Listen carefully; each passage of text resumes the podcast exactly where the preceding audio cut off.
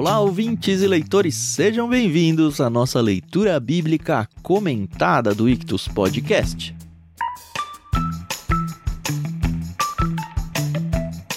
Eu sou o Thiago André Monteiro, arroba Vulgutan, e estou aqui com a Carol Simão, o Thiago Moreira, para gente lidar com o capítulo 12 do livro de Lucas. Bom dia, tudo bem com vocês?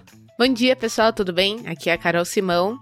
E aí chegamos à metade do livro de Lucas e parece que a gente tá gravando esse livro há muito mais tempo do que realmente parece para vocês. É verdade, dá essa impressão. Os capítulos são longos, né?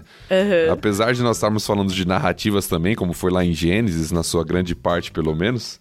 Os capítulos de Lucas são extensos e aí parece que a gente tá gravando há mais tempo mesmo. Uhum. Mas tem sido muito gostoso, né? Sim. Todo esse processo aqui. É, hoje o capítulo é médio, né? Não é nem curto nem muito longo. A gente já passou por capítulos bem maiores.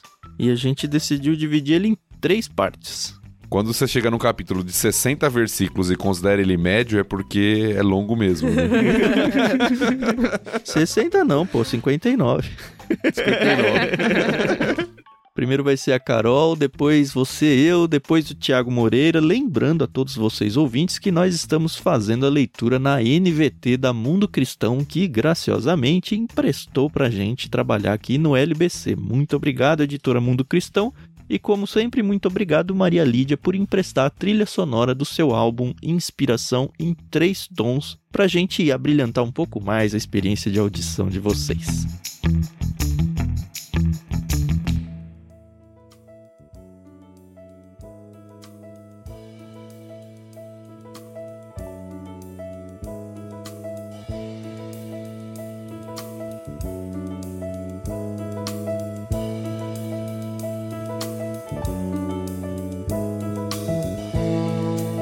Muito bem, dona Caroline. Eu acho que você pode começar a ler. A gente vai do verso 1 até o verso 12. É isso, né? Isso mesmo. Tá bom, então vamos lá.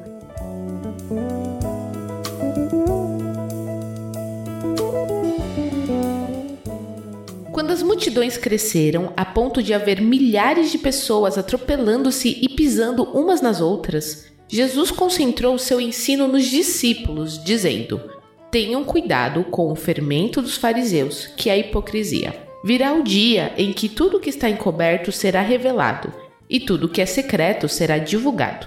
O que vocês disseram no escuro será ouvido às claras, e o que conversaram às portas fechadas será proclamado dos telhados. Meus amigos, não tenham medo daqueles que matam o corpo. Depois disso, nada mais podem lhes fazer. Mas eu lhes direi a quem devem temer. Temam a Deus, que tem o poder de matar e lançar no inferno. Sim, a esse vocês devem temer. Qual é o preço de cinco pardais? Duas moedas de cobre? E no entanto, Deus não se esquece de nenhum deles. Até os cabelos de sua cabeça estão todos contados. Portanto, não tenham medo. Vocês são muito mais valiosos que um bando inteiro de pardais. Eu lhes digo a verdade. Quem me reconhecer aqui, diante das pessoas, o filho do homem o reconhecerá na presença dos anjos de Deus. Mas quem me negar aqui, será negado diante dos anjos de Deus. Quem falar contra o filho do homem será perdoado. Mas quem blasfemar contra o Espírito Santo não será perdoado. Quando vocês forem julgados nas sinagogas e diante dos governantes e das autoridades, não se preocupem com o modo como se defenderão, nem com o que dirão, pois o Espírito Santo, naquele momento, lhes dará as palavras certas.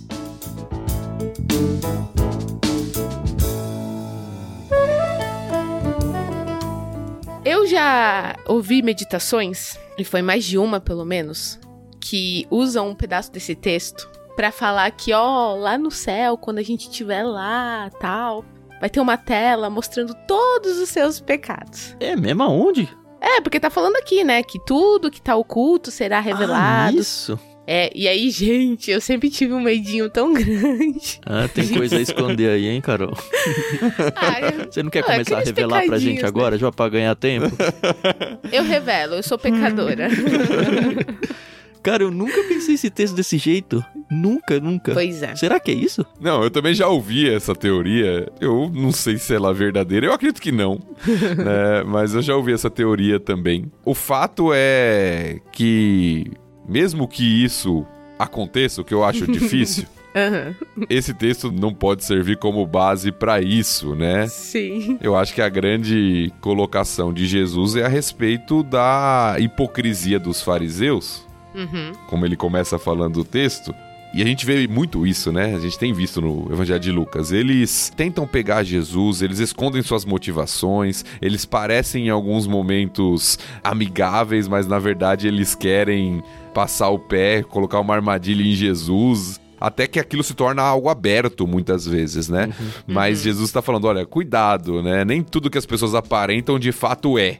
Eu acho que é muito mais uma advertência sobre isso, né? E falando, olha, as coisas se revelam, as coisas se mostram, não necessariamente no juízo final, como muitos imaginam, mas muitas vezes o, o coração é exposto. E Jesus está condenando isso, eu acho. Pelo menos é a forma como eu entendo, né? É, eu vejo um pouco diferente ainda. Porque, ó, diz aqui no 2: Virá o dia em que tudo que está encoberto será revelado e tudo o que é secreto será divulgado. A gente pode pensar aí nos líderes judeus aí, os hipócritas aí, que é, começa o texto, né? Os fariseus, os mestres da lei, perseguindo abertamente.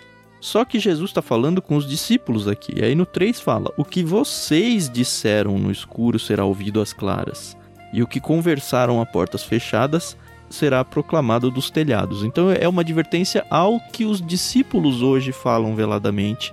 E aí a interpretação que eu dou para isso é que, olha, vai chegar um momento de perseguição onde vocês não vão mais conseguir não ser perseguidos. Porque tudo que a gente fala aqui, a gente combina o jogo e tudo, vai ter traidores levando informações e tudo vai acabar sendo mostrado nesse Uhum. sentido. Aliás, eu queria até voltar um pouquinho. É interessante como começa o capítulo, né? Quando as multidões cresceram a ponto de haver milhares de pessoas atropelando-se e pisando-se uma nas outras. Um líder que tá buscando ascensão ia achar isso o máximo, né? Ah, é. Uhum. Mas a gente percebe que Jesus, ele fala, olha, não tá legal isso. Por quê? Porque ele já sabia, né? A gente já falou algumas vezes. As pessoas vão atrás de Jesus principalmente por causa dos milagres e dos benefícios temporais, né? Uhum. E aí o que eu entendo disso é que essa mesma multidão que hoje se atropela para vir me ouvir ou para que eu faça alguns milagres para elas, elas vão ser manipuladas pelos hipócritas, que é o que o texto vai acabar trazendo, e elas vão para cima de mim também como massa de manobra dos líderes, para me perseguirem também. Então tomem cuidado com os hipócritas, eles são como um fermento, então eles vão fermentar essa massa que é a própria população. Essa é a interpretação que eu dou. É, eu acho que uma coisa aqui que Jesus já tem dito faz tempo é sobre a hipocrisia, né? É, a gente sempre tá vendo que ele fala seus hipócritas, tomem cuidado com a hipocrisia. Então, pensando no que o Tan falou, é aquela questão da gente sempre ser autêntico, né? Do jeito que eu sou dentro de casa, eu ser na rua, no trabalho, na igreja, enfim, né? Eu acho que é mais nesse sentido, Uhum. né? Pensando assim no que o Tan falou, esquecendo a parte do juízo final lá onde vai passar os meus pecados no cinema. Sim, e tem essa dupla palavra, pelo menos no meu entendimento, né? O Tanto destacou bem a parte que Jesus já vira para os seus discípulos. Mas Jesus, parece que ele começa falando dos fariseus. Uhum. Olha, tomem cuidado, a hipocrisia, o fermento dos fariseus. Tem um dia que tudo vai ser revelado, tudo vai ser divulgado. E aí ele se vira para os seus discípulos, e aí de fato o que o Tanto destacou, bem colocado, o contexto de perseguição aparece. Por quê? O versículo 4 ele vai falar: Olha, não tenha medo daqueles que podem matar só o corpo. Uhum. Que mensagem forte, né? É. Ó, vão começar a perseguir vocês e matar vocês, mas tudo bem, tá? tem dois livros que me vieram à mente quando eu tava lendo esse texto. Um deles a gente tem gravado lá no Ictus Podcast, que é um outro feed, procura lá depois. É o livro dos mártires, do John Fox. E tem vários relatos de pessoas que foram martirizadas por causa da sua fé. E é muito comum essa ideia de que as pessoas que estão indo pro martírio, elas estão numa paz que você fica agoniado de ver a paz delas. No sentido de que eles estão realmente, cara, você só pode matar o meu corpo. é. Você não pode fazer nada mais do que isso. Então, aquelas pessoas realmente se apropriaram dessa mensagem e eu acho que é muito difícil se apropriar. A gente vive num contexto brasileiro que não tem perseguição nesse nível assim. Óbvio que tem um caso aqui ali, alguma pessoa que de repente até sofre uma violência física por causa disso. Mas está muito longe de países do Oriente aí, onde você é proibido de falar, proibido de professar, proibido de se reunir religiosamente, você pode ser morto. E a gente vive um contexto que, assim, em alguns cenários a gente é talvez zombado, vai, pela nossa fé.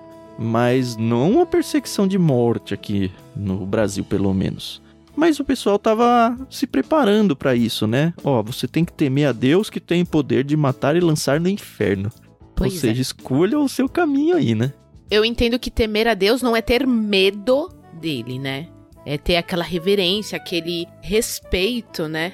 O temor ao Senhor, né, é um tema muito comum nas escrituras. Uhum. E geralmente está relacionado à submissão. Uhum. Não é simplesmente o medo, como a gente vê, né? Vou fazer porque senão vou ser punido. Muita gente tem uma religiosidade nesse sentido, né? É, Não, eu vou fazer algo pra Deus porque senão Deus vai me punir. Mas é aquela questão do entendimento de quem Deus é e da minha postura de obediência e submissão a Ele. E é claro que tem um, um jogo de termos e de percepção aqui também, porque, inevitavelmente, o texto não nos está chamando a ser imprudentes. Primeira Uhum, coisa é sim. isso. O texto não está nos chamando a ser imprudentes e certo medo, certo temor de situações extremas e perigosas, eu acho que envolve prudência na nossa vida. Mas o que o texto sugere, como já foi dito, é uma questão, olha, que é inevitável. Se vocês querem ser discípulos, vocês vão ser perseguidos. E vocês não têm que ter medo. Basicamente, a noção é: se eles tirarem a vida de vocês, ok, eles não tiraram nada de importante. que coisa, né? Isso que eu acho muito interessante na teologia bíblica, de que não tem nada que a gente possa perder nesta vida que de fato tem um valor primordial. Aquilo que a gente tem como principal não pode ser perdido. É, então. E aí ele usa o exemplo dos pássaros, né? Dos pardais. Que eles não têm aí trabalho, né? Eles não têm uma casa. E nada falta pra eles, quanto mais pra nós, né? Que somos filhos Uhum. de Deus, né? E eu acho isso fantástico. É, é maravilhoso. É, é um consolo, né? Porque veio uma mensagem muito dura, né? Olha, você vai arriscar sua vida aqui. Pode É acontecer verdade. qualquer coisa, inclusive vocês perderem a Aham. vida. Mas, ele não Mas- para e é mais, é um mais tão bom de ouvir, né? Mas olha, É. Deus conhece até quantos fios de cabelo você tem na cabeça. No meu caso não é muito difícil, né? Mas o da Carol e do Thiago. Mas é impressionante isso. É um texto que mostra pra gente que Deus tem um cuidado especial com cada criatura dele. Eu não tô falando nem cada ser humano, porque ele abre Uhum. falando, como a Carol falou, dos pardais. Os pardais, ele praticamente diz que não vale nada, né? Ele vale o quê? Duas moedas de cobre. Cada moeda de cobre, né, é um 16 avos de um denário. O denário era o, o valor de um dia de trabalho braçal. Então, um 16 avos é meia hora. Meia hora de trabalho, assim, não vale nada isso. Ainda assim, não valendo nada, Deus cuida de cada pardal. Imagina de vocês. E cinco pardais valem duas moedinhas, né? Exato. Não é que um pardal Pois é, vale. olha. então era um valor bem. É uma palavra realmente para mostrar o comparativo num extremo. Uhum. Olha, Uhum. se Deus cuida do animal que é considerado sem valor pela própria sociedade, você acha que ele não vai cuidar de vocês? E se a gente for pensar na nossa realidade aqui, algumas vezes assim, quando a gente sai de férias normalmente, né, que fica olhando a natureza, eu pelo menos tenho muito disso, de ficar olhando as coisas. Aí eu vejo um pássaro voando lá longe. Aí eu vejo, sei lá, qualquer coisinha da natureza numa árvore, uma formiga, coisas irrelevantes. E sempre penso, puxa, Deus tem olho até para essas coisinhas que eu não vejo no dia a dia, porque eu tô num centro urbano correndo atrás das coisas da vida e sei lá onde, lá no meio do mato, no meio do nada, tem um bichinho que tá sendo cuidado por Deus. E eu tô sendo cuidado por Deus aqui, eu não vou dizer igualmente, né? Porque enfim, somos seres humanos, acredito que Deus tem um olhar especial para os seres humanos, mas não deixa de ter um cuidado de Deus nas situações mais irrelevantes do mundo. É interessante porque a gente olha para Deus, isso é um erro bem comum, principalmente quem está começando na fé, ou até pessoas que não acreditam em Deus e não conseguem entender a plenitude disso. Eu já tive conversas com descrentes bem interessantes, né? No sentido de que a pergunta que eles faziam para mim é: pô, mas Deus não tem nada mais importante para fazer lá no céu do que ficar olhando cada coisinha que eu faço, sabe? E a gente tem essa questão de Deus ser transcendente. Eu vou usar dois termos bem teológicos aqui, a gente não costuma trazer isso muito, mas eu acho que esses são importantes. A gente pensa na transcendência de Deus, naquele Deus que, por um lado, está longe, que cuida do universo. Eu tava conversando com meu filho mais velho esses dias, a distância dos astros no universo, e ele tava me falando que aprendeu essas coisas na escola. Eu falei: já pensou que Deus também tá olhando para aquilo? Que Deus criou isso, a beleza dele tá tão longe daquilo que a gente consegue imaginar, e ao mesmo tempo a lupa de Deus, ela é infinita, né? Ela consegue enxergar qualquer coisa. E não só enxergar, mas olhar com um carinho e um cuidado. E aí não é só a questão da transcendência, é a questão da imanência. Então Deus está aqui com a gente, Deus está cuidando de cada detalhe, Deus cuida de cada célula do nosso corpo. É um negócio assim que não cabe na mente humana. É verdade.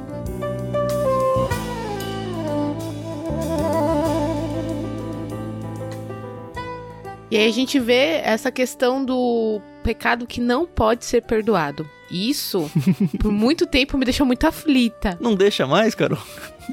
Não, não. É porque tem aquela hora que você entende, né?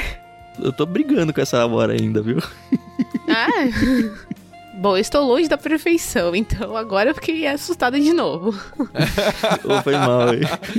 A gente pensa que tá ali num, num certo patamar, né, da fé, e aí vem o Tan e pá. Não, eu acho que o que o Tan tá mencionando é as diversas interpretações que tem sobre esse texto. Que texto? Uhum, Vamos uhum. trazer os ouvintes de volta para saber o que, que exatamente a gente tá falando aqui, né? É, a pergunta é o que, que seria essa blasfêmia contra o Espírito Santo que é dito no texto que não será perdoada? Uhum. Que é assim, é muito forte, porque ele fala, ó, se você blasfemar contra o Filho, né, contra o próprio Jesus, tudo bem. Tudo Mas bem, contra é. o Espírito Santo, não, tudo bem, não. não. ai, ai. A explicação que eu já ouvi, e até então eu tinha paz com ela, e o LBC me tirou um pouquinho dessa paz, é a questão de que, ah, o problema é que esse texto, ele é paralelo em outros evangelhos, como vários, né? E o principal, uhum. assim, pelo menos onde eu estudei esse texto, fica em Mateus. Uhum. Em Mateus 12. E lá o contexto imediato é o que a gente viu no capítulo passado. Aquela questão de que os fariseus acusam Jesus de que ele estava expulsando os demônios em nome de Beuzebu, que era o líder dos demônios, em nome do diabo. Sim. E aí lá em Mateus já vem esse texto. Então, a ligação que eu sempre ouvi de explicação é, bom, ele está atribuindo ao diabo algo que é do Espírito Santo, e o problema está aí.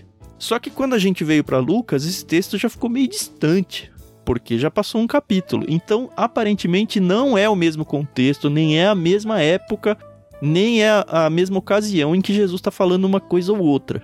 Isso que me trouxe uma pulga na cabeça. E aí eu pensei, poxa, será que eu não estava super interpretando o texto lá em Mateus? E graças a Deus temos o Tiago Moreira aqui. Né? não, eu vou só listar as principais posições e dar a minha, evidentemente. Mas, de fato, às vezes o contexto dos evangelhos pode, em, em alguns pontos, nos confundir, né? Porque nem sempre as histórias estão contadas na preocupação moderna ocidental em ordem cronológica. Uhum. Uhum. Às vezes os autores eles ajuntam alguns eventos da vida de Jesus por tema. Sim. É, então nem sempre o contexto, ah, não, é nesse contexto aqui. Às vezes muda de história, nem sempre aconteceu logo em seguida a próxima história. Uhum. Então a gente tem que ter um pouco de cuidado com isso nos evangelhos, né? Agora, as três principais posições, pelo menos que eu me lembro, não sei se tem mais alguma, se o Tan lembrar pode ajudar, sobre esse texto é o seguinte: algumas afirmam que o que o Tan falou, que a blasfêmia contra o Espírito Santo seria atribuir obras de Deus ao diabo certo. e que isso não seria perdoado. O segundo, segunda posição, afirma que, e aí nesse sentido estaria muito mais próximo ao contexto de Lucas aqui, que essa blasfêmia contra o Espírito Santo seria não reconhecer, não crer na ação do Espírito Santo na obra que ele faz, e a incredulidade é o pecado que não é perdoado. Se a pessoa não crê, ela não tem perdão dos seus pecados, né? É o incrédulo. Seria o único pecado imperdoável nesse sentido, a falta de fé. E a terceira posição, que também é comum, é de que era um tipo de pecado que só poderia ser feito na época do ministério terrestre de Jesus que envolve a questão da blasfêmia contra o filho ali também. Algo de que as pessoas estão vendo algo que Cristo está fazendo pelo poder do Espírito e negando isso. Então não é algo que se aplicaria aos nossos dias. Algo que só seria possível na época do ministério de Jesus ali. Tem a quarta, que é o que assusta todo mundo, né? Que olha, se você falar contra o Espírito Santo, você perde a sua salvação. Ah, sim, sim, sim, sim. Eu não sei se ela é muito defendida teologicamente, mas a gente sabe que tem uma linha de cristãos aí que acredita que as pessoas realmente perdem a salvação. Eu não concordo absolutamente com isso. Para mim, a perseverança dos santos, né, para usar o termo técnico aí, ela é uma base da minha fé, assim. Uma vez que você entregou a sua vida para Jesus, é impossível você perder ela de volta, sabe? Não é seu mais para você desistir disso. Genuinamente, obviamente, né? Sim. Eu, particularmente, creio. É claro que o texto é difícil, até por isso tem várias posições e vários debates sobre isso. Mas eu, particularmente, creio que, olhando o texto e a teologia bíblica como um todo, eu acho que a questão da incredulidade faz mais sentido. Porque em nenhuma das outras posições eu vejo como algo simples de você defender, uhum. à luz do todo das escrituras. Por exemplo, nós tivemos pessoas que atribuíram obra de Deus, algo que Deus fez, o que Jesus fez, a um poder satânico, demoníaco e que depois se converteram? É, parece que sim. Uhum. Parece que nós temos relatos que, então, nesse sentido, foram perdoadas. Nós temos pessoas que perseguiram o evangelho, foram contra, se opuseram ferrenhamente acreditaram que aquilo que estava sendo feito e ensinado era algum tipo de charlatanismo e que depois entenderam a mensagem do evangelho e se tornaram grandes homens de Deus, talvez o maior exemplo seja Paulo. Uhum. Só ele, né? Nós temos. Então, para mim, é o meu entendimento do texto, e eu acho que o contexto de Lucas, que é o que a gente está lendo aqui, ajuda bastante nisso. Tá falando de negar a Cristo e quem negar a Cristo diante dos homens será negado diante de Deus, é que se a pessoa não ouve a mensagem do Evangelho enquanto ela tem oportunidade, ela não crê isso não lhe será perdoado. Isso seria a blasfêmia contra o Espírito Santo, no sentido de que tá vendo as obras que o Espírito Santo realiza, está fazendo por meio de Cristo, ali no caso, ou até na história, se a gente for aplicar para nós hoje, e não está reconhecendo uhum. aquelas obras. Para mim, é a posição que eu encontro mais paz hoje, apesar do texto ser difícil, como a gente falou. Eu queria só colocar um destaque dentro do que o Thiago falou, mas eu queria realmente destacar porque acho que faz toda a diferença. A questão é que esse texto sozinho é muito complicado de ser interpretado. Sim. Mas a chave tá numa palavra que o Thiago disse aí no começo do discurso dele, que é olhando o todo das escrituras. E textos assim difíceis, onde a gente de fato pode ter, olhando só para ele, várias interpretações que realmente parecem uma interpretação genuína, eles têm que ser analisados dentro do todo das escrituras.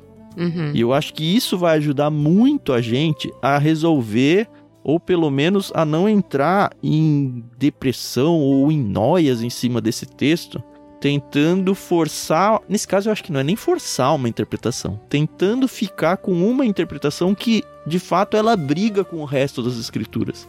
Eu acho que o fato dela brigar com o resto das escrituras já seria argumento suficiente para você descartar ela. Porque, enfim, a gente acredita que as escrituras são únicas como um todo em seu discurso. Então as coisas não podem se contradizer. Então, se tem duas coisas claramente se contradizendo, você tem que alinhar uma ou a outra. A sua interpretação de um lado ou de outro tá meio confusa.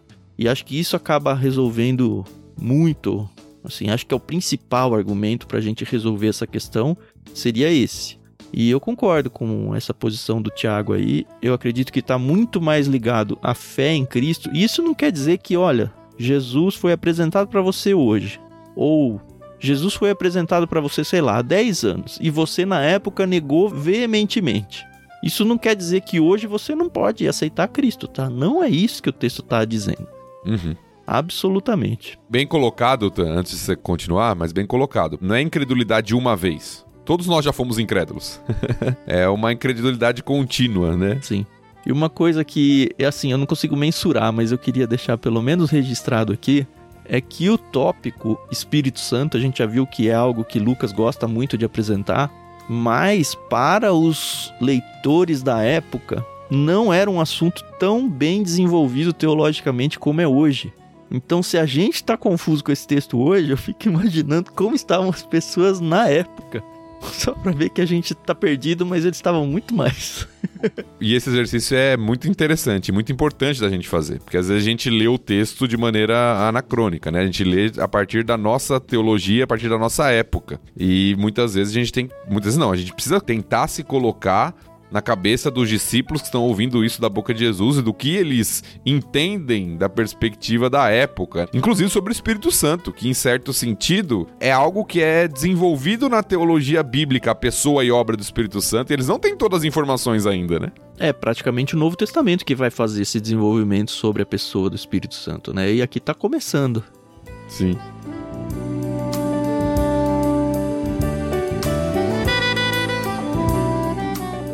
Esse trecho termina com uma coisa boa, né? Mais um afago, né, nas pessoas seguidoras aí de Cristo que vão ser perseguidas, né? Quando vocês forem julgados nas sinagogas diante dos governantes e das autoridades, ou seja, vocês serão presos, vocês vão ter que explicar o que vocês estão fazendo, o que que vocês estão propagando por aí, mas não se preocupem com o modo que se defenderão nem com o que dirão, pois o Espírito Santo é esse mesmo aí, né? Naquele momento lhes dará as palavras certas. Eu tava lendo um outro livro aqui e de fato eu nunca tinha pensado nisso, porque para mim parece tão óbvio, mas talvez não seja óbvio para vários contextos cristãos aí. Tem várias igrejas, por exemplo, que os líderes religiosos eles não se preparam para pregar. Por exemplo. E eu vi em alguns livros que eu tava lendo que eles usam esse texto como argumento de não, quando chegar lá o espírito vai falar para mim. Mas não tem nada a ver, né? Não é isso que o texto tá falando, né? A questão é quando você não tiver chance de se preparar, quando você tiver diante de uma situação de confronto inesperada ou repentina, olha, Deus vai cuidar de você naquele momento. Então não use o texto para ser preguiçoso, tá bom? Verdade.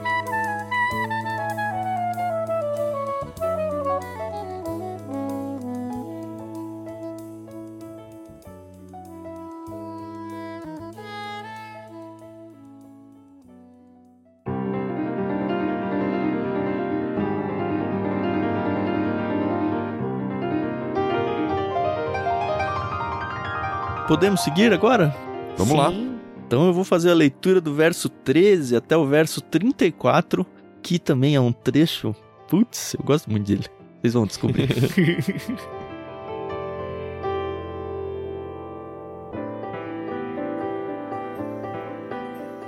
então, alguém da multidão gritou: Mestre, por favor, diga a meu irmão que divida comigo a herança de meu pai. Jesus respondeu: Amigo, quem me pôs como juiz sobre vocês para decidir essas coisas? Em seguida disse: Cuidado, guardem-se de todo tipo de ganância. A vida de uma pessoa não é definida pela quantidade de seus bens. Então lhes contou uma parábola. Um homem rico tinha uma propriedade fértil que produziu boas colheitas. Pensou consigo: O que devo fazer? Não tem espaço para toda a minha colheita. Por fim disse: Já sei Vou derrubar os celeiros e construir outros maiores. Assim terei espaço suficiente para todo o meu trigo e meus outros bens. Então direi a mim mesmo: Amigo, você guardou o suficiente para muitos anos. Agora descanse, coma, beba e alegre-se. Mas Deus lhe disse: Louco, você morrerá esta noite. E então, quem ficará com o fruto do seu trabalho? Sim, é loucura acumular riquezas terrenas e não ser rico para com Deus. Então, voltando-se para seus discípulos, Jesus disse: Por isso eu lhes digo que não se preocupem com a vida diária, se terão o suficiente para comer, ou com o corpo, se terão o suficiente para vestir. Pois a vida é mais que comida, e o corpo é mais que roupa. Observem os corvos: eles não plantam nem colhem, nem guardam comida em celeiros pois Deus os alimenta. E vocês valem muito mais que qualquer pássaro. Qual de vocês, por mais preocupado que esteja, pode acrescentar ao menos uma hora à sua vida? E se não podem fazer uma coisa tão pequena, de que adianta se preocupar com as maiores? Observem como crescem os lírios. Não trabalham nem fazem suas roupas. E, no entanto, nem Salomão, em toda a sua glória, se vestiu como eles.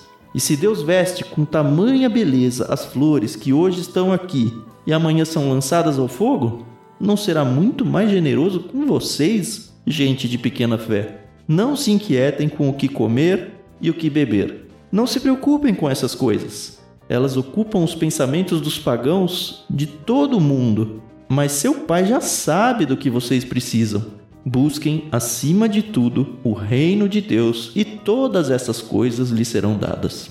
Não tenham medo, pequeno rebanho, pois seu pai tem grande alegria em lhe dar o reino. Vendam seus bens e deem aos necessitados. Com isso, ajuntarão tesouros no céu, e as bolsas no céu não se desgastam nem se desfazem. Seu tesouro estará seguro, nenhum ladrão o roubará e nenhuma traça o destruirá. Onde seu tesouro estiver, ali também estará seu coração.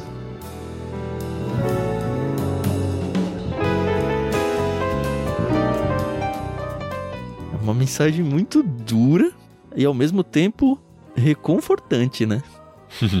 Pois é. A gente conhece geralmente o texto mais famoso dessa passagem está em Mateus, né?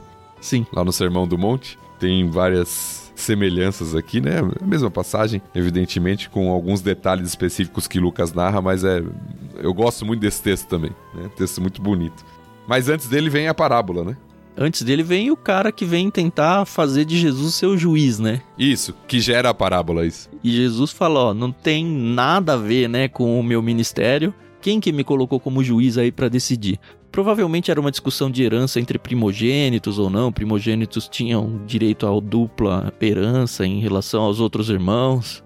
É, provavelmente quem chega até Jesus é o irmão mais novo. Porque o irmão mais velho era que tinha o direito não só da herança dupla, mas ele que era o responsável em repartir depois da morte do pai. Uhum. Então ele vem reclamar, ó, meu irmão mais velho aqui, ele tá com a posse da herança, não quer me dar a parte minha que é de direita ou tá dando menos do que é devido. então tem uma reclamação para Jesus aqui. E é interessante, né? Porque às vezes os papéis na sociedade antiga acabam se misturando, né? Jesus é reconhecido como um mestre e aqui ele tá sendo chamado para julgar uma causa, né? E Jesus fala, ó, não tem nada a ver comigo. Não. É um negócio que eu não vou me mexer. Só que aí gera o assunto, né? Sobre riquezas. Porque, obviamente, o cara veio porque tá preocupado com as suas riquezas. Eu até acho que era uma preocupação legítima. Se eu tivesse no lugar dele, provavelmente eu também ia procurar os meus direitos ou alguma coisa do tipo, né? Mas tá muito longe do que é o ministério de Jesus aqui. Tá muito longe de um seguidor de Jesus ter que se preocupar com isso. E é exatamente isso que Jesus vai explicar pra gente aí com todas as letras. É, e a questão do coração, eu acho, né? Jesus Isso. conhece o coração. Tanto é que a advertência que ele fala não é nem sobre riqueza. O texto vai falar sobre riqueza, evidentemente, mas é sobre ganância.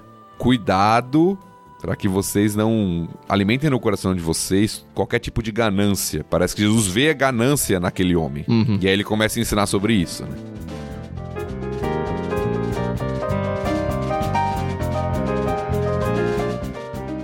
É, a parábola em si já é um negócio bem interessante, porque quando a gente olha a atitude do dono aqui da- das propriedades que estão com grandes colheitas, se você não conhece a história, você pensa, pô, o cara tá fazendo certo, né? O cara tá sendo prudente, o cara tá acumulando os bens que o próprio Deus talvez esteja dando pra ele, ele tá sendo um bom mordomo, pra usar aquela famosa palavra que a gente tanto ouve nas igrejas aí.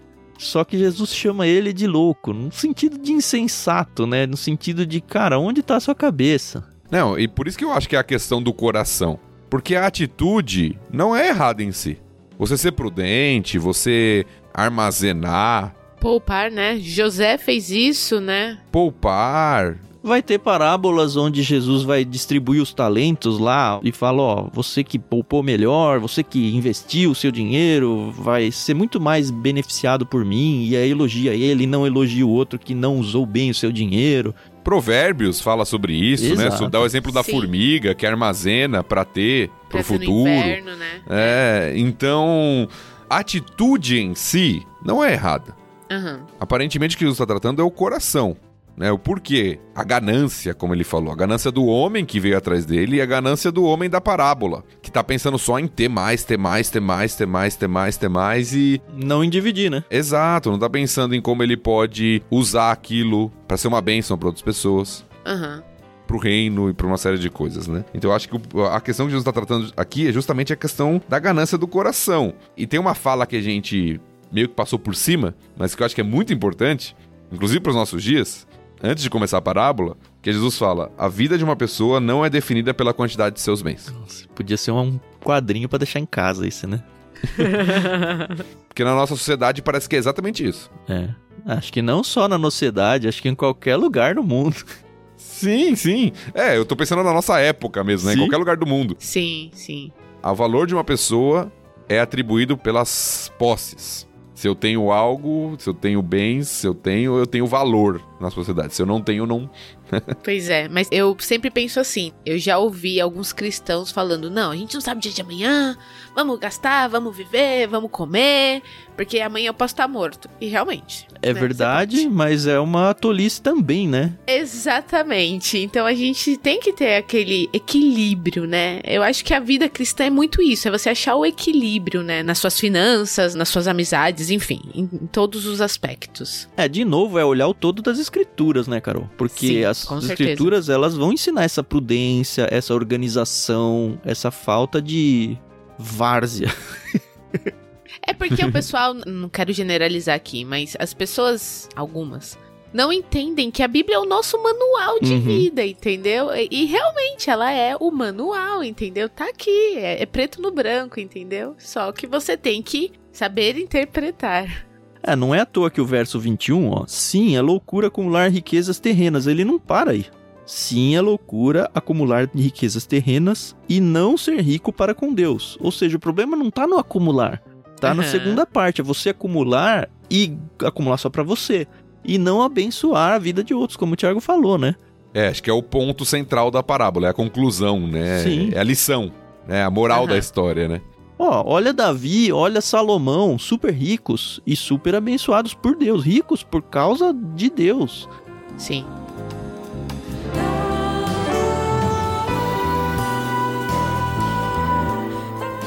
Só antes da gente avançar aqui, tem um ponto bem interessante, que é um jogo de palavras no texto original que a tradução aqui não conserva, mas é bem legal. No versículo 19 tá assim: Então direi a mim mesmo, amigo, você guardou o suficiente. Literalmente é: Então direi a minha alma, Sim. você guardou o suficiente. E aí lá no versículo 20, Deus fala para aquele homem, né, louco, você morrerá essa noite, que literalmente é essa noite pedirão a tua alma. Nas versões mais antigas mantém assim, né? Parece que aquele homem, ele tá satisfeito com o seu interior, com a sua alma. Olha, vou falar pra minha alma que tá tudo bem. E Deus fala, olha, essa noite vão pedir a sua alma e não tá tudo bem não. então a perspectiva é diferente, né? Tem até uma música, né? Tem mesmo? Eu não conheço não. Tem. Eu não vou cantar. tá? Não, mas fala qual é, as pessoas vão Eu atrás. não sei, eu não sei o nome da música, mas é Johnny, Johnny, essa noite Johnny pedirão sua alma. E aí tem lá, né? Ah, eu não vou saber cantar, gente. Procurem aí. Essa é antiga, hein, cara? Tá revelando a idade, hein? Eu acho que é Cats Barnea o nome da, da Isso, banda. Da banda. É uma banda gospel, é isso? Nem sei se existe mais. não sei se é gospel, mas. É sim, é sim. É, e aí tem, né? Essa noite, Johnny, pedirão sua alma. Não, tira isso, pelo amor de Deus. Não, não vou tira tirar, mas isso. bonitinho, cara. É só para as pessoas terem de referência.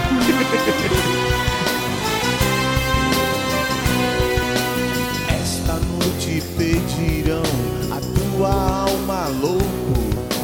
Pobre Johnny nem sabe que tem uma alma.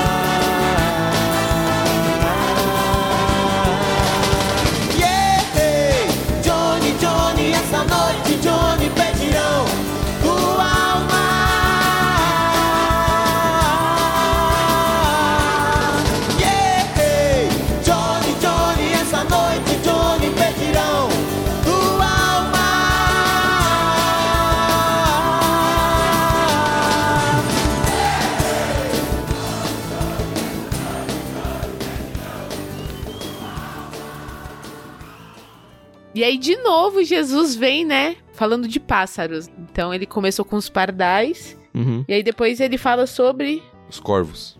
É, na verdade é a aplicação para os discípulos, né? Jesus tinha muito essa de, ó, agora eu vou conversar com vocês, Com discípulos. vocês, né? Acho isso muito legal, né? Porque ele, na verdade, ele tem um propósito, né? Ele tá ali discipulando, né? Então. Tem um detalhe nesses pássaros aí, Carol, não sei se você pegou, que não é mais o mesmo tipo de pássaro, agora são corvos. E corvos são impuros. É, então, é isso que eu ia falar, que são menos valiosos ainda, né? É, então. E nem os impuros fogem do cuidado de Deus, né? É, a primeira comparação lá com os pardais era a questão do valor financeiro.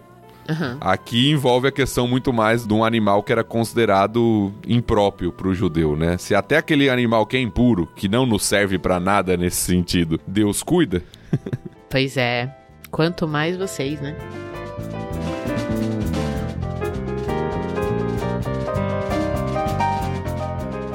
Agora, esse discurso de Jesus, como eu falei no começo aí, né? Ele é lindo, mas ele é duro, hein? É duro de abraçar e viver ele. Porque, olha só, eu lhes digo, não se preocupem com a vida diária, se terão o suficiente para comer, ou com o corpo, se terão o suficiente para vestir. E se a gente for pensar isso aqui, ele tá falando de comida e de vestuário, que são as funções mais básicas da nossa preocupação. O que ele está dizendo é: não se preocupa nem com isso, quanto mais com o resto. E mais ainda, ele fala homens de pequena fé no meio do texto. Quem se preocupa com isso são os descrentes. Vocês não têm nem autorização para fazer um negócio desse porque seria incoerente com aquilo que vocês dizem que acreditam. Por isso que é duro esse discurso. E eu falo isso porque eu não consigo ganhar essa batalha ainda não.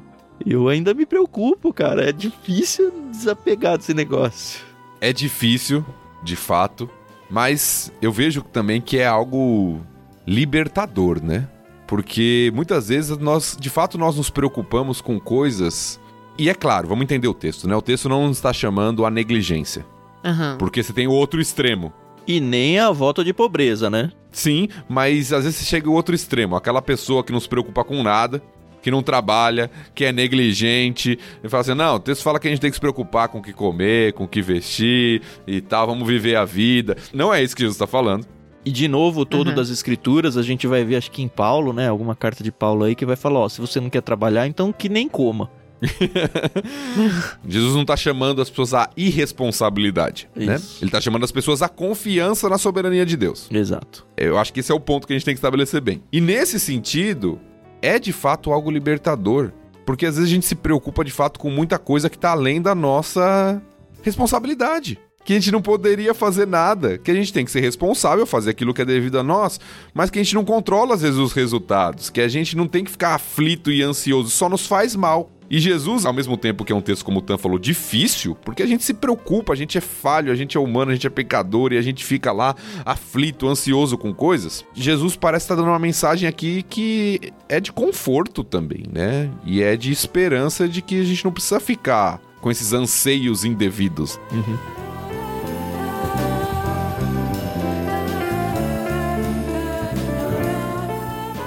Olha só como ele conclui aqui, né? Busquem acima de tudo o reino de Deus. Ou seja, o seu foco tem que estar em buscar o reino de Deus, em servir a Uhum. Deus, em cuidar das pessoas. Muito disso é cuidar dos pobres, cuidar de viúvas, coisa que o texto vai falar muito. É você focar a sua vida naquilo que agrada a Deus, não o acúmulo de riquezas. Óbvio que se tiver o acúmulo de riquezas, ele pode ser uma bênção de fato de Deus.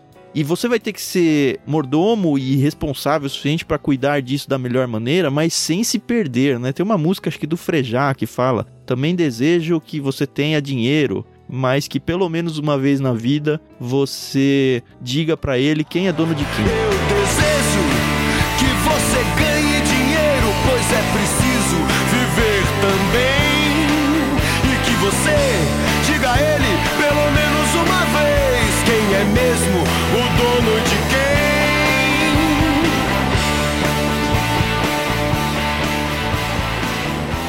Essa frase, cara, porque o dinheiro pode dominar nossa vida de uma forma, e é isso que Deus está tentando trazer pra gente aqui, de falar não, busca o reino de Deus e todas essas coisas, que coisas? Esse sustento básico, tudo isso Deus vai te dar. E mais legal ainda, que normalmente as pessoas ficam nesse verso 31 aí, mas o 32 é um aconchego tão gostoso que fala: olha, não tenham medo, pequeno rebanho. É meio que um abraço de Deus aqui, sabe? Vem aqui, meu pequenino, pois o seu pai tem grande alegria em lhe dar o reino. Exatamente esse reino que a gente está buscando, em vez de buscar dinheiro e riqueza, a gente está buscando o reino de Deus. E ó, o seu pai não só vai te dar o reino, ele tem alegria em fazer isso se você buscar o reino de Deus. E aí você fala, pô, agora fechou a conta, né? Só um, um adendo aqui ao que o Tan falou. A gente precisa interpretar bem o texto, né? Às vezes a gente acaba ouvindo algumas interpretações que sugerem uma ideia errada. O Tan destacou bem. O texto promete que buscar, em primeiro lugar, o reino de Deus, todas essas coisas serão acrescentadas. Que todas essas coisas? Que ele listou acima. O texto não é uma promessa, porque eu já ouvi muita gente usando esse texto assim, né? Se você buscar Deus, Deus vai te dar tudo. Não, ele vai te dar o básico para você sobreviver. Exato, o texto está prometendo o sustento, o cuidado de Deus sobre Exato. você. Porque tem Uhum. gente que começa a trabalhar numa relação de troca. Então eu vou É. buscar Deus para Deus me dar. Vou buscar A Deus para Deus me dar, né? né? Então eu vou buscar Deus porque Deus vai me dar muita coisa. Ah, porque eu vou ser rico, então se eu buscar Eu Deus. vou ter a melhor roupa por causa do Salomão. Eu- Olha, olha o que ele falou da roupa aqui, né? Eu vou ter tudo, né? É, então um cuidado aqui, né? E se Deus te dá a bênção de ter recursos financeiros, né? Verso 33 em diante. De novo, não é um voto de pobreza. Não quer dizer que você tem que se desfazer e se tornar pobre. Mas vendam seus bens e deem aos necessitados. Com isso ajuntarão tesouros. Ele está fazendo, acho que, um paralelo aí, até um contraponto, com o caso da parábola. Onde a pessoa juntava, juntava, juntava só para ele. Aqui ele está falando: olha, você tem muito mais do que você precisa, compartilha com as pessoas que precisam. Tem tanta gente precisando. Abençoe ministérios missionários que você acredita. Abençoa a gente aqui no LBC, por que não, cara? Vendam seus bens, deem aos necessitados. Com isso, ajuntarão tesouros no céu. E é legal isso, né? Ao mesmo tempo em que a gente vê na parábola o cara que perdendo tudo porque ele construiu as barreiras da sua riqueza, aqui é meio que uma troca no sentido de que, olha, eu posso investir nos céus. É lá que o meu dinheiro está protegido, porque lá traça, não corrói, lá não vem ladrão. Eu tô construindo, de novo, termos técnicos aqui, os meus galardões, né, as minhas riquezas celestiais. Por quê? Porque eu estou construindo para o reino de Deus. Aham. O reino de Deus no texto aqui não é somente eu ter um relacionamento pessoal com Deus. Claro que envolve isso também. Mas é olhar o reino de Deus fora da sua caixinha, fora do seu relacionamento com Deus. É você abençoar a vida de pessoas que estão precisando, é você abençoar pessoas que estão levando a palavra de Deus adiante. Tantas e tantas coisas que você acrescenta no reino de Deus e que não tem nada a ver com a sua vida pessoal. Eu acho que é por aí mesmo o texto. É, eu acho que Jesus fecha a passagem para mim voltando ao ponto central, que é a questão da motivação. É, ele fala: onde estiver o seu tesouro, aí estará o seu coração. Uhum, Ou seja, a grande questão é o que está governando a minha vida. sim. É o dinheiro que está governando a minha vida? É o desejo? É a ganância que está governando a minha vida? Ou é a busca pelo reino, abençoar pessoas, adoração ao Senhor? O que de fato está governando? Porque isso vai governar minhas ações, minhas inquietudes, Aham. meus sentimentos, isso vai governar tudo. vai deixar a gente mais leve, né? Tendo dinheiro ou, Ou não mais tendo, né? pesado. Ah, não, mais leve em preocupações, em ansiedade, esse tipo de coisa, né? Sim, eu tô falando, ou mais pesado é, se o seu foco tiver nas coisas dessa terra, vai ser um peso. E Se tiver no Senhor, vai ser leve. legal, né? Tem muito Demais. pra falar mesmo esse texto, né? Eu realmente queria ouvir vocês, pelo menos nessa parte aqui, lá no Telegram, tá? Vão lá no Telegram, falem o que vocês pensam sobre esse texto, conta pra gente alguma história, sei lá.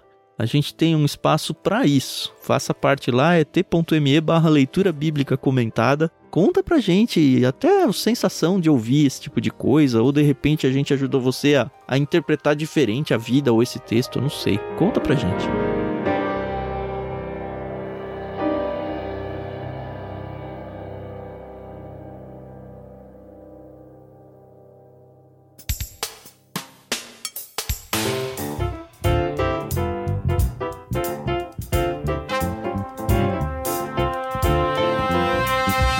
Último trecho então?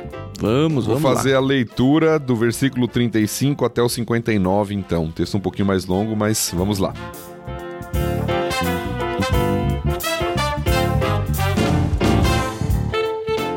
Estejam vestidos, prontos para servir e mantenham suas lâmpadas acesas, como se esperassem o seu senhor voltar do banquete de casamento.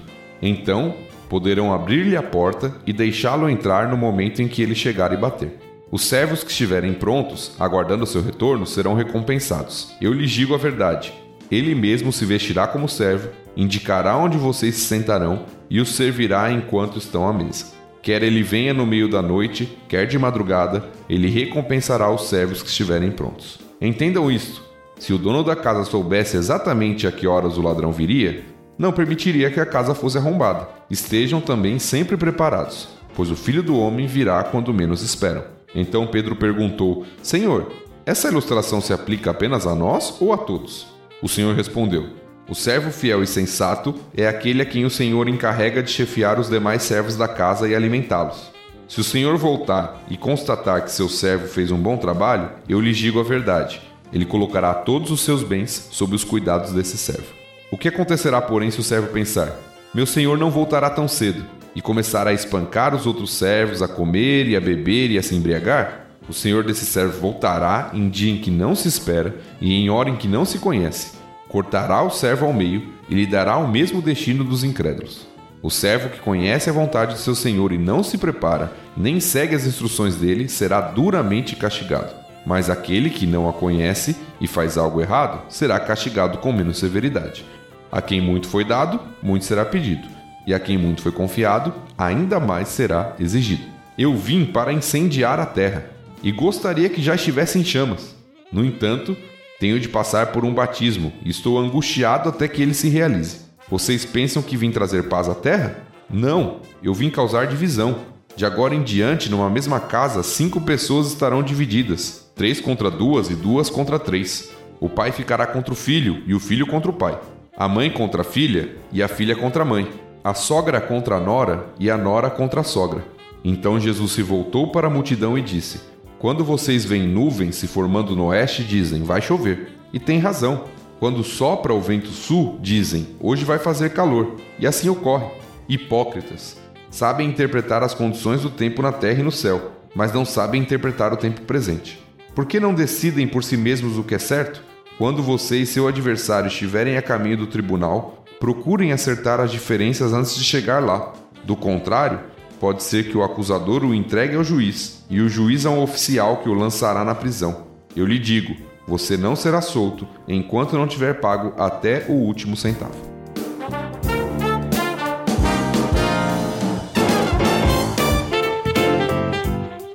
Uma coisa que me chama atenção aqui é que Jesus meio que não tinha explicado direito. Ainda ele deu algum indício aqui ali de que ele seria morto e que ele ia ressuscitar.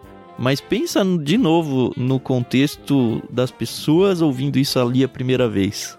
Pra gente lendo isso, é muito claro que Jesus está falando da sua segunda vinda, da volta de Cristo e tudo. Mas eu fico pensando o que, que os discípulos lá entenderam disso tudo, porque eles não tinham nenhuma informação assim muito bem organizada de que Jesus morreria, ressuscitaria, iria embora e ia voltar depois. Só queria deixar esse detalhe aí que eu falei, poxa, não é tão fácil de interpretar isso estando lá no presente. Pois é, pensei a mesma coisa. Tanto é que Pedro tem dúvida, né? Ele pergunta: Senhor, você está falando isso pra gente também? É para todo mundo? Para quem que o senhor está dando essa ilustração, né? Porque é. Jesus começa com essa questão de estar tá pronto, estar tá vigilante. Ele usa várias ilustrações sobre isso, né? A ideia de estar vestido, estar tá pronto para servir aqui, manter a lâmpada acesa, traz a ideia do servo. Sim. Que Jesus vai desenvolver em toda a passagem aqui a ilustração.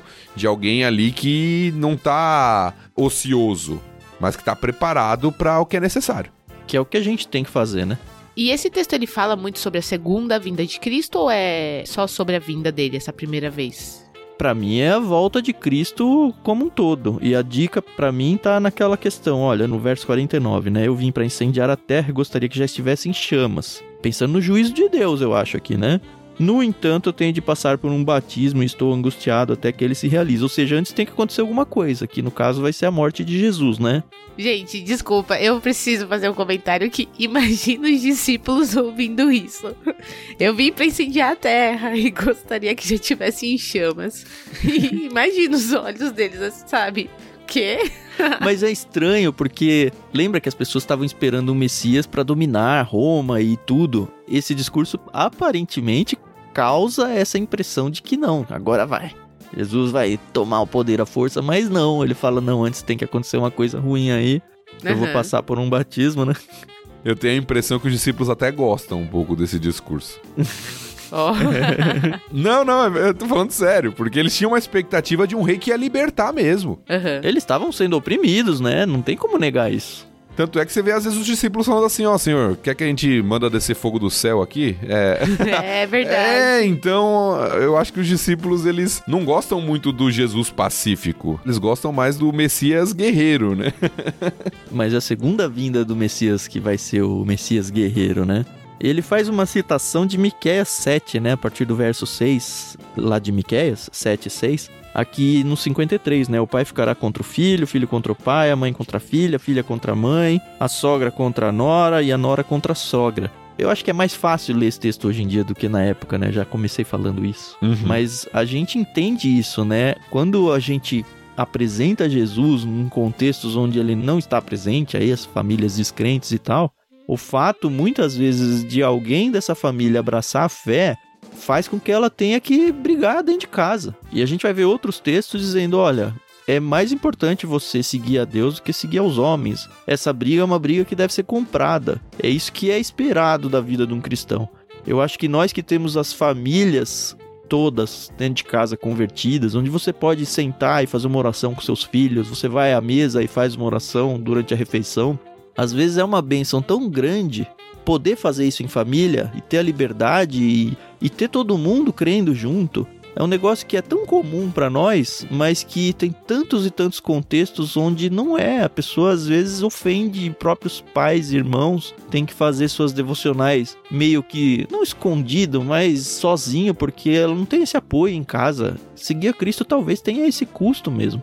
É, e no contexto deles, eu acho que isso ainda é muito mais forte do que no nosso.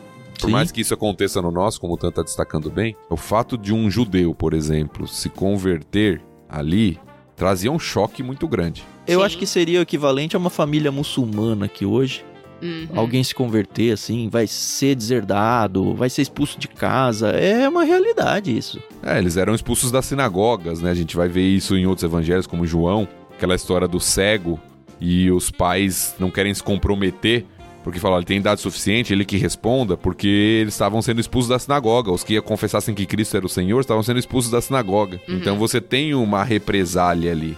E acho que o alerta principal dessa mensagem é o alerta de Cristo de que, olha, vocês estão vivendo a vida cristã de vocês, mas sejam coerentes com a fé de vocês. É muito fácil vocês dizerem, ah, eu sou cristão, e não viverem de acordo com os princípios de Cristo. Que é esse exemplo todo que ele dá, né, a partir do início da leitura aí, do servo que, ah, Jesus foi embora ali, não vai voltar tão cedo, deixa eu curtir a vida, deixa eu fazer todas as coisas que eu tenho vontade. Cara, ele vai chegar num momento como um ladrão, né? Diz aí. O dono da casa soubesse exatamente em que horas o ladrão viria, não permitiria que a casa fosse arrombada. De novo, essa ilustração e eh, essa comparação vai ser usada em outros momentos no Novo Testamento, da volta de Cristo sendo como a vinda de um ladrão à noite. Ninguém tá esperando e, ele vai pegar a gente fazendo o quê? E por favor, não, não usem isso como um pretexto. Eu já ouvi isso, cara. É, é triste, né? Ter que falar umas coisas tão, tão bobas, né? Mas, por exemplo, um casal casado, é, eles. Eu tenho que falar, porque já vi casos assim, cara. Casal casado que evita ao máximo ter um relacionamento sexual, porque, ai, se Jesus voltar e me pegar aqui no momento que eu tiver com a minha esposa. Pelo amor de Deus, né? Não é isso que o texto tá falando. É, e como se isso fosse algo pecaminoso, né? Pois é, então. Sendo que, à luz das escrituras, né, o relacionamento sexual dentro dos parâmetros divinos é visto como algo belo. Sim. sim, sim. Tem gente que toma banho rápido, vai me pegar aqui nu. Cara, você toma banho rápido pra preservar a água, né? Ou pra gastar menos na energia. Ai, gente. Não, a gente dá risada, Carol, mas tem uns contextos Eu que a gente sei. não imagina. Eu sei, eu sei, eu, eu, eu sei.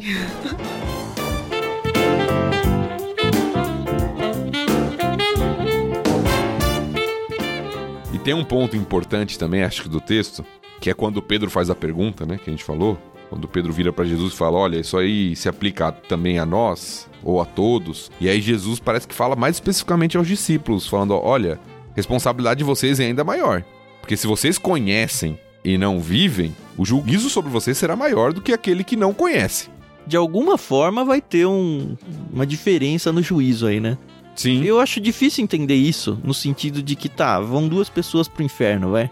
Como é que um vai sofrer menos que o outro, sabe? Não sei, não tenho a menor ideia como é que vai ser isso. Mas aparentemente o texto tá dizendo que vai existir esse contexto em algum jeito, não sei como. E na verdade espero nem descobrir porque eu não vou estar lá. Né? Amém. Mas parece ser uma advertência para os discípulos: É. olha, vocês sabem, e por saberem, vocês têm que estar mais preparados, Uhum. mais prontos, do que aqueles que são ignorantes nesse sentido. né?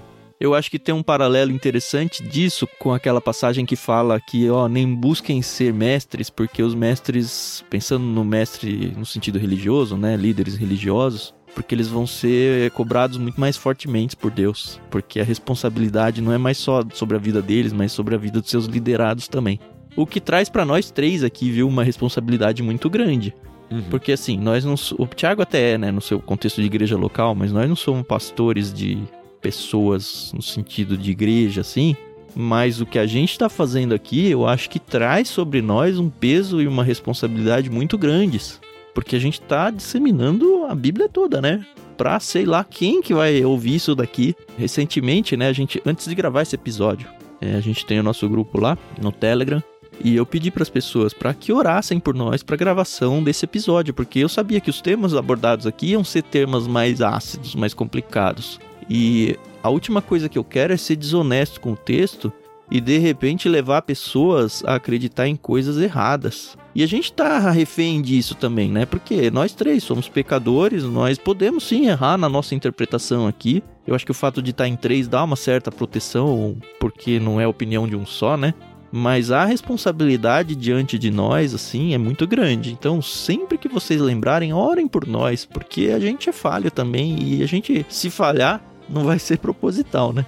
Sim, eu concordo, é verdade. E esse cuidado, né, que a gente tem que ter, tanto no conteúdo do que a gente transmite, quanto no, no nosso coração mesmo. Sim. né? E a advertência lá de Tiago, né, que você citou, que é um texto que vai ser seguido pela questão da comunicação, né, da língua, de como a gente usa as palavras e os efeitos que ela tem. Mas, de fato, eu acho que a advertência de Jesus aqui, ela foi diretamente aos discípulos lá, mas ela é bem aplicável a nós, como discípulos dele. Nós conhecemos a verdade do evangelho e precisamos viver de maneira coerente com isso até o seu retorno.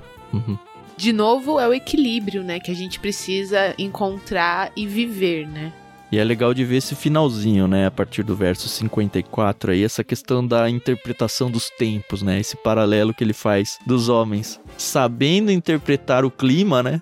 E ao mesmo tempo olhando para as profecias do Antigo Testamento, e ele tá aqui falando com pessoas letradas no Antigo Testamento, e falando, pô, vocês conseguem interpretar o clima, mas vocês estão vendo as coisas acontecendo. Olha, eu vim aqui, eu tenho feito milagres, várias coisas têm acontecido dentro daquelas que vocês já sabiam que iam acontecer por causa da profecia.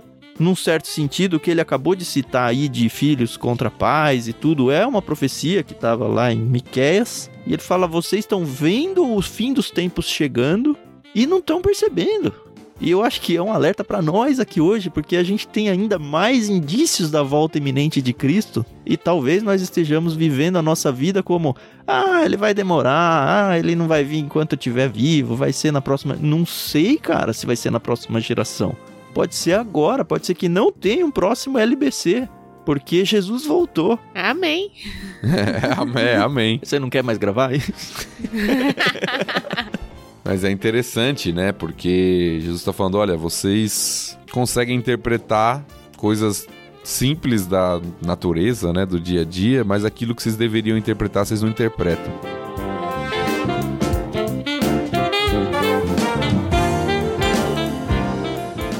E aí Jesus termina com um texto que eu sempre fiquei confuso. Por que esse texto está aqui, né? Porque fala de tribunal, de acertar as contas com alguém que você tá ali, né, te acusando de dever algo e tudo. Mas eu acho que Jesus está usando isso como ilustração, pelo menos eu entendo assim. Ou seja, não seja duro de coração e acerte o que tem que ser acertado antes de chegar ao fim. o juízo final mesmo, né? Exato, o que ele tá falando, é o tema. Se chegar ao fim e você não tiver acertado, você vai sofrer as consequências disso. Né? Então acerte suas contas com Deus, basicamente. Pode ser que a tela final lá não mostre todos os nossos pecados, só aqueles que a gente não acertou, Carol. Pois é. Prefiro achar que não. Eu também. Eu prefiro achar que Deus vai esquecer, como ele diz que esquece os nossos pecados a partir do momento que a gente se entrega a ele, confessa os nossos pecados. Da mesma forma que o Oriente dista do Ocidente, né? Deus se afasta dos nossos pecados. Eu realmente acredito que não vai ter esse telão no céu aí. Mas, sei lá, vou descobrir quando chegar lá. Isso aí. Espero que você que tá ouvindo esteja lá comigo, não para ver os meus pecados, mas para descobrir que não vai ter também.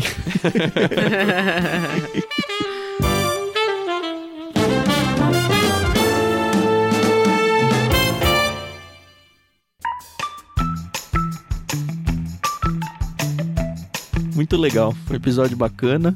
A gente meio que sempre bate, né? Uma hora, uma hora e pouquinho. Acho que um bom tempo para conversar com vocês. De novo, fica um incentivo para vocês conhecerem lá o nosso canal no Telegram, t.me barra leitura bíblica comentada. Participar junto com a gente. Agora a gente tem um canal no Discord também.